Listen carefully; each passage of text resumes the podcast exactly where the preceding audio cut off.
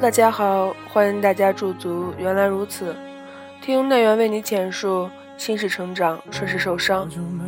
我有在说，你有在听吗？细心装扮着白色衬衫的袖口是你送的，尽量表现着像不在意的。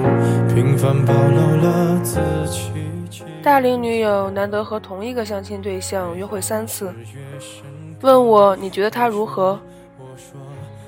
我答还行啊，你要结婚也 OK，你愿意就好。一周之后，他又对我说，还是忍不了不咸不淡，分手了。我答没什么好遗憾的，气质各方面也就一般。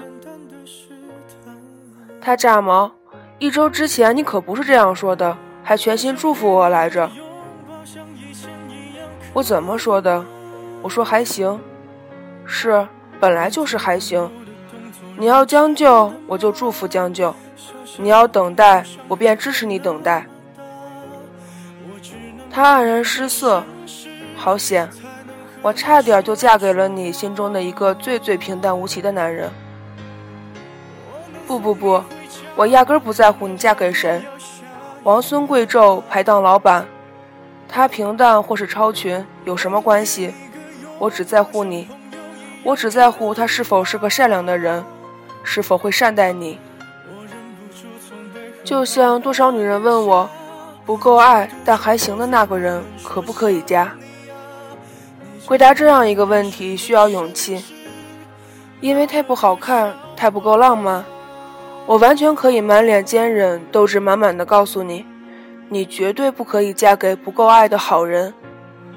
你应该相信爱情，等到八十岁，等那份足够，这样我才能混进高尚价值观，显得时尚又起范儿，独立又率性。可我知道，有一天，有些姑娘就是腻烦了等，她感到岁月蹉跎。发觉自己讨厌孤单胜过渴求爱情，她打算嫁给一个还行的夫君，生一个塌鼻梁的孩子。腻了每到过年孤身旅行在朋友圈里泼美了图的高冷女神范儿，只想能戴着黄金戒指和亲戚一起穿睡衣打麻将，愿意收下老公的工资卡，打着哈欠去买买市场小菜。他接纳这世俗光辉与安稳。我想说，那就请认真给自己挑一个有诚意的好人。如果此生寻不到爱情，诚意会让你们最终成为两个善良的人。比起那些海誓山盟却最终用爱来折磨彼此的人，你们已经足够幸运。你们依然可以相敬如宾，间谍情深五十年。我知道，你觉得这样无趣极了。我当年也这样觉得。谁不想惊天动地遇到的是那个人，轰轰烈烈爱着的也是那个人，然后在海誓山盟嫁的也是那个人，婚后婆媳和睦，灵魂伴侣依然是那个人。可最终多少人，两条板凳一杯清茶遇到那一个？然后客客气气的相处那一个，然后不惊不险的嫁给那一个，却在某一个瞬间发现，细水长流依赖上了这一个。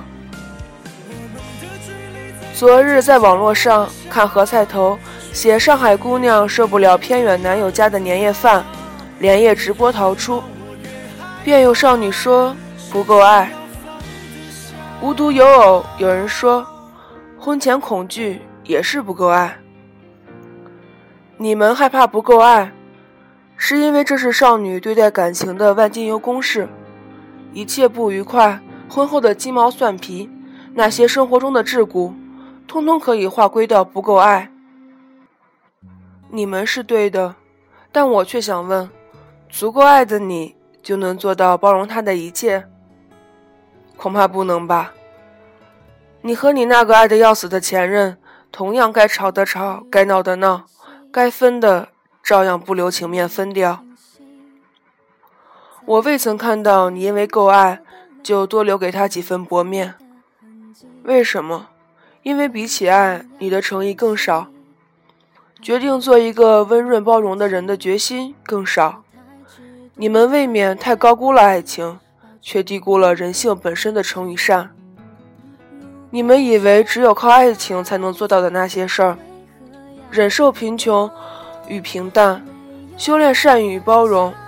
可是，你们是否知道，一个人本身的善良与诚意，也有可能超越爱情的力量？这几日看了一部休闲美剧《风中的女王》，却意外被几个女人的命运所感动。她六岁就得知。自己此生的命运就是政治联姻，可是她以最大的诚意，决定去努力爱上那个她不得不嫁的人。唯有这样一件无趣的事儿，却成为 happy ending。不知结局究竟如何，可是只有这样才有机会。